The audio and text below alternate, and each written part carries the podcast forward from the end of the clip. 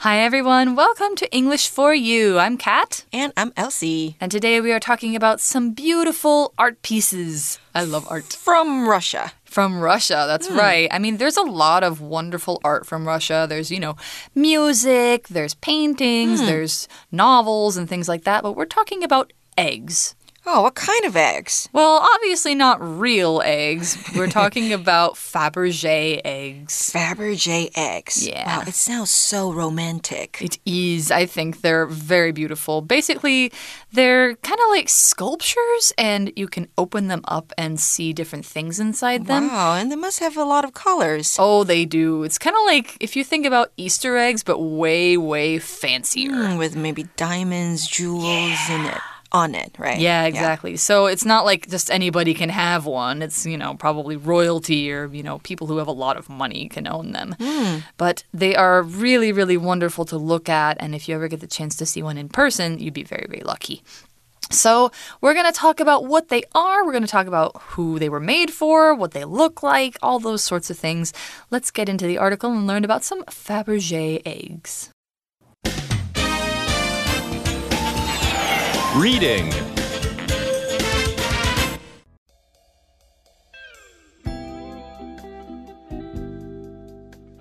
Fabergé eggs, wonderful art from Russia's past. Fabergé eggs are some of the most expensive pieces of art in the world. What makes them so special? Let's look at the history of Fabergé eggs.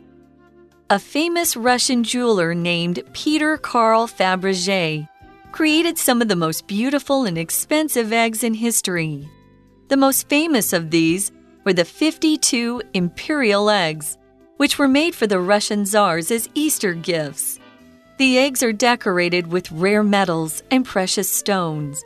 They also have surprises inside, such as tiny portraits or moving parts. The first hen is the first of the imperial eggs. It was created in 1885 for Tsar Alexander III. It is made of ivory and opens to reveal a gold center. The center contains a tiny hen and a model of the imperial crown. In 1918, the Fabergé family left Russia, while the Fabergé brand name was sold to another company. Despite this, the story of Fabergé and his eggs is still with us today.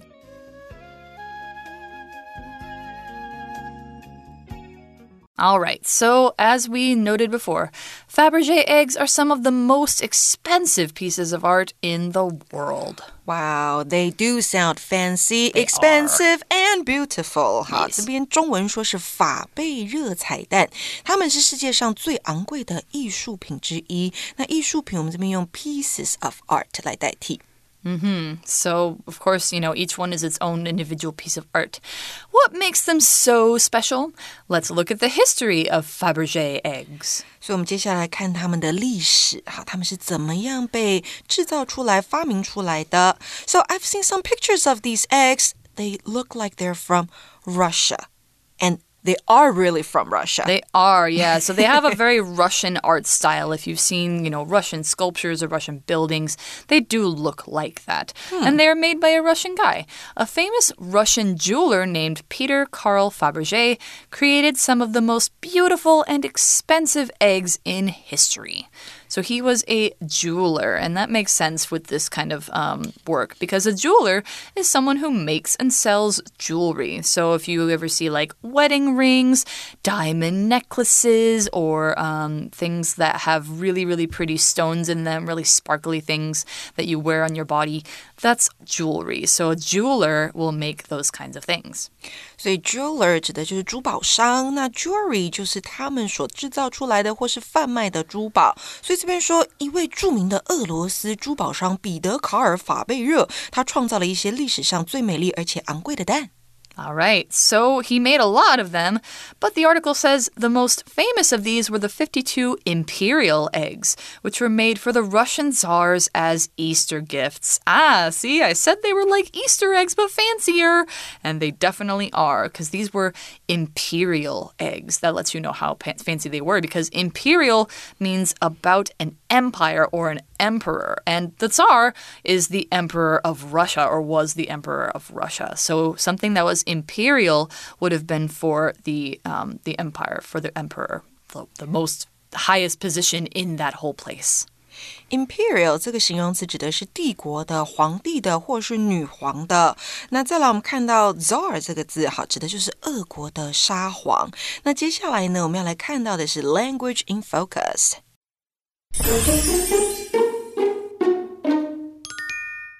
在今天的 Language Focus 里头呢，我们要讲到的是关系代名词的限定与非限定用法。那关系代名词呢，包含了 that、who、whom。whose。Which 这几个字，那关代呢，兼具代名词与连接词的作用，不只能够代替前面出现的名词，也就是先行词，也能够连接主要子句跟关系子句。那关系子句又称作形容词子句。那关代呢，又分为限定跟非限定的用法。我们首先讲到限定的用法，为什么要有限定用法呢？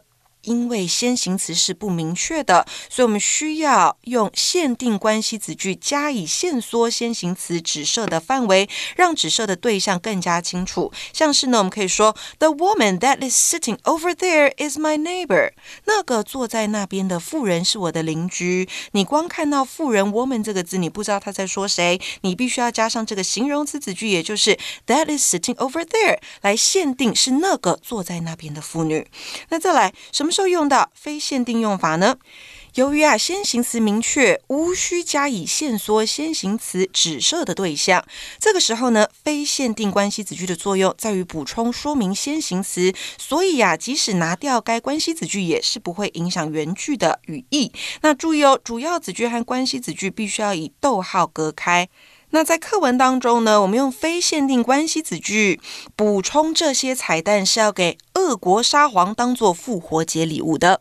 那要注意的是呢，在非限定关系子句中呢，不可以使用 that 来作为关系代名词哦，只能用 which 或是 who。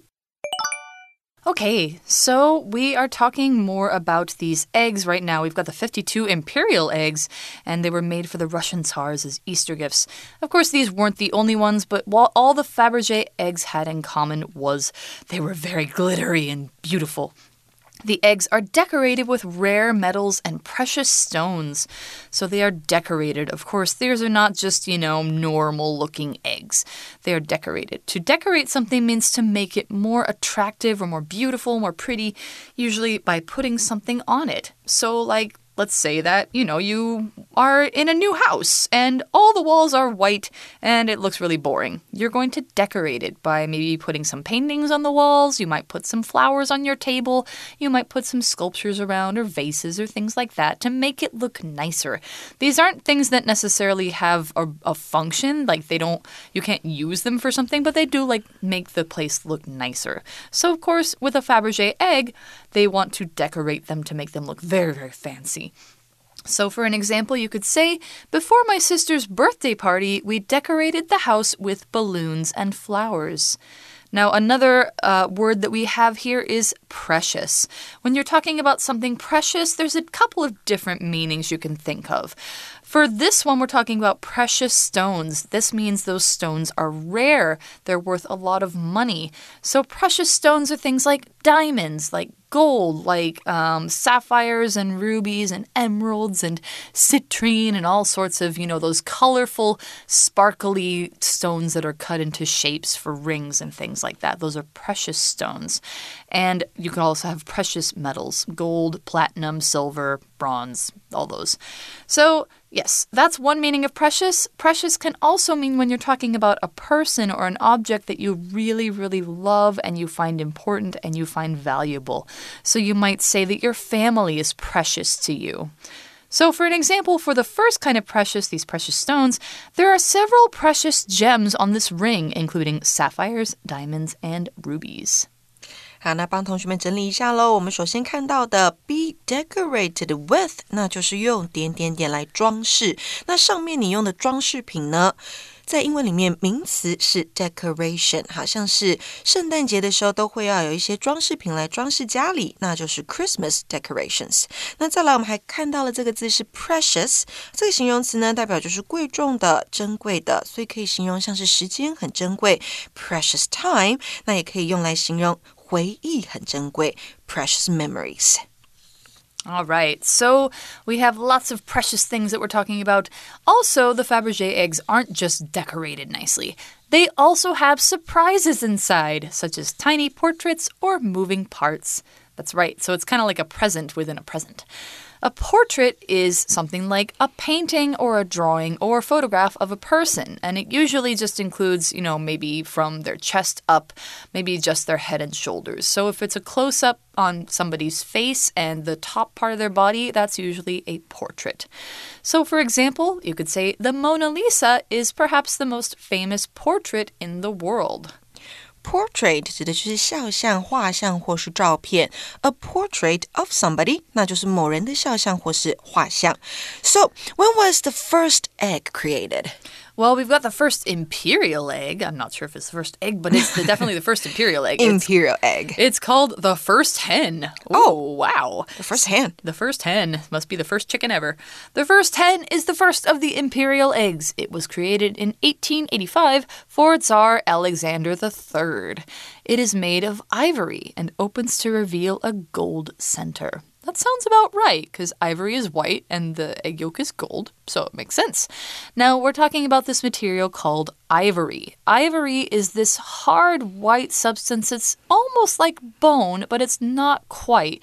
It comes from the tusks of elephants and uh, the horns of rhinos and other animals like that. When you see that hard white stuff that's on the front of the elephant tusk, that's ivory. And they used to use it more, uh, not as much these days because it's considered to be cruel, to make things like piano keys or other hard items that are white. And it was considered a precious um, kind of material because it was hard to get. So, ivory, here's an example for ivory. The old piano's white keys are all made from elephant ivory. And then we have another word here talking about opening to reveal a gold center. When you reveal something this way, it means you show it plainly or clearly and make something that was hidden able to be seen. So if you have a closed Fabergé egg, it might look all white with some decorations on the outside, but if you open it up, then you can reveal or show what's inside, and it's kind of like ta da! You get to see the hidden thing, and revealing things like this is often, you know, very dramatic, very uh, special. So, for an example, you could say, The waiter lifted the lid off the plate to reveal a whole cooked chicken. OK，那我们说到的 ivory 指的就是象牙，所以呢，这个第一个蛋。 好，它呢是用象牙制的。那还有呢，我们看到一个动词是 reveal，就是使显露或是露出。那当然也可以当做透露来解释，像是呢 reveal a secret to somebody，那就是向某人透露秘密。那接下来我们看到的 be made of，就是一点点点制成的意思。 So, it's made of ivory, and probably the inside has gold. And what's inside when you open it? The center contains a tiny hen and a model of the imperial crown. So that must be the first hen. That must be that tiny little hen. That's the first hen. there are no other hens before it. and by the way, if you're wondering, a hen is a female chicken. That's the kind that lays eggs. 母鸡 Yes. A crown, though, is uh, a decorative object that's shaped like a circle and it's worn on the head of a king or a queen for special ceremonies. Whenever you think of kings or queens, in the West especially, they have these kind of gold circles on their head with some spikes on them, maybe with some precious jewels and things like that. Those are crowns. So a crown would be a very important object to put into a present for a king or a tsar. So they put a model of the imperial crown, which is very fancy. Now, for an example, everyone clapped and cheered when the crown was placed on the new queen's head. crown 指的就是王冠，那发音要特别注意哦，是 l 的声音哈，crown。 So, what happened after this? Well, we had these uh, hens and the, you know, 52 imperial eggs. But then, in 1918, the Fabergé family left Russia while the Fabergé brand name was sold to another company.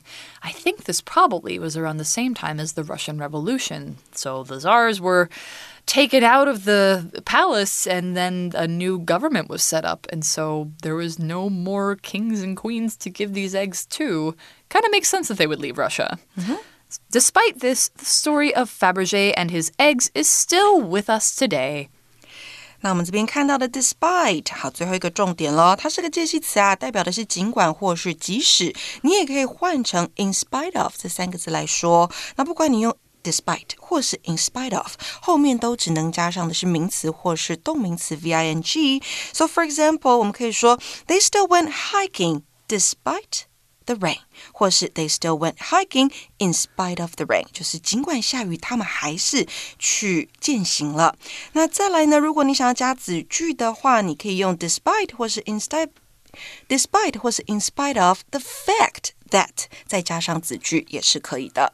That's right. So, you know, we have this history of the Fabergé eggs, the Fabergé line, and there were so many different eggs that were made, but they're all extremely precious, extremely expensive, and they're really great to look at. Would you want to have one? Ah, I think it might be too expensive, and I I wonder feel like, how much. oh millions, Millions. of U.S. dollars, Oh no God. doubt, no doubt. One little egg. Yeah, I mean they're they're kind of big. They're like the size of an ostrich egg, I think. Mm-hmm. But they're very very ornate, which means they're very fancily decorated. And there's more of them that we're going to talk about. The first hen is not the only egg that we're going to look at. So in day 2, we're going to talk more about some different beautiful Fabergé eggs and uh, why they were made, who they were made for, that sort of thing. But we'll have to do that tomorrow because it's time for our For You chat. For you chat.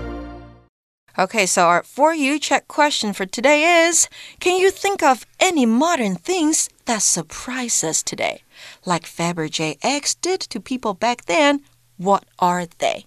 Hmm. I mean, people would be surprised by ornate, fancy things back then. I think they still would be today, but, But maybe not that much, right? not that much. They wouldn't be like, "This is the best thing I've ever seen." They'd be like, "That's really cool." But I think of things like. I don't know, big surprises. I think of like gender reveal parties, which people do a lot when they're having a baby. yes. Or even, you know, revealing that they're having a baby, I guess is a nice Right. surprise. Things like that. Um, or interesting videos on social media because there's always people who are doing like new and creative things. And I think there are still surprises to be seen because people are very creative. Or there's like these fancy desserts with things inside them where I think of like one where it's like a ball of chocolate that you pour hot chocolate over and it breaks open and it has ice cream inside. Oh, that would be cool. And I remember I had this melon cake Oh. on my melon cake? 30th birthday. So when you cut it open, it was really cake inside, but when you look at the cake itself from outside, it looks like a melon. Oh, so it's like a realistic cake that you think it's some- Yeah, that you think it's something else. Right. Okay. Yeah, I've seen cakes like that where it looks like something else and then you cut into it and you're like, "Oh my god, it's cake." Yes. Yes, I love those. All right, so that means tomorrow we're going to talk more about those Fabergé eggs and what kind of surprises lay inside them. So we'll see you tomorrow for day 2. Bye. Bye. Vocabulary Review Decorate. We decorated the Christmas card by drawing stars and presents on the cover. Precious. The famous painting in the museum is very precious. It is worth millions of dollars. Portrait.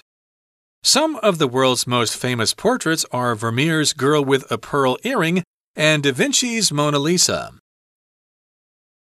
Ivory. Piano keys used to be made from ivory, but this is no longer allowed in order to protect elephants. Reveal.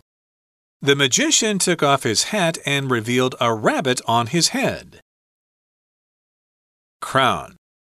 When Cindy dressed as a princess for Halloween, she wore a crown and a beautiful dress. 小补帖。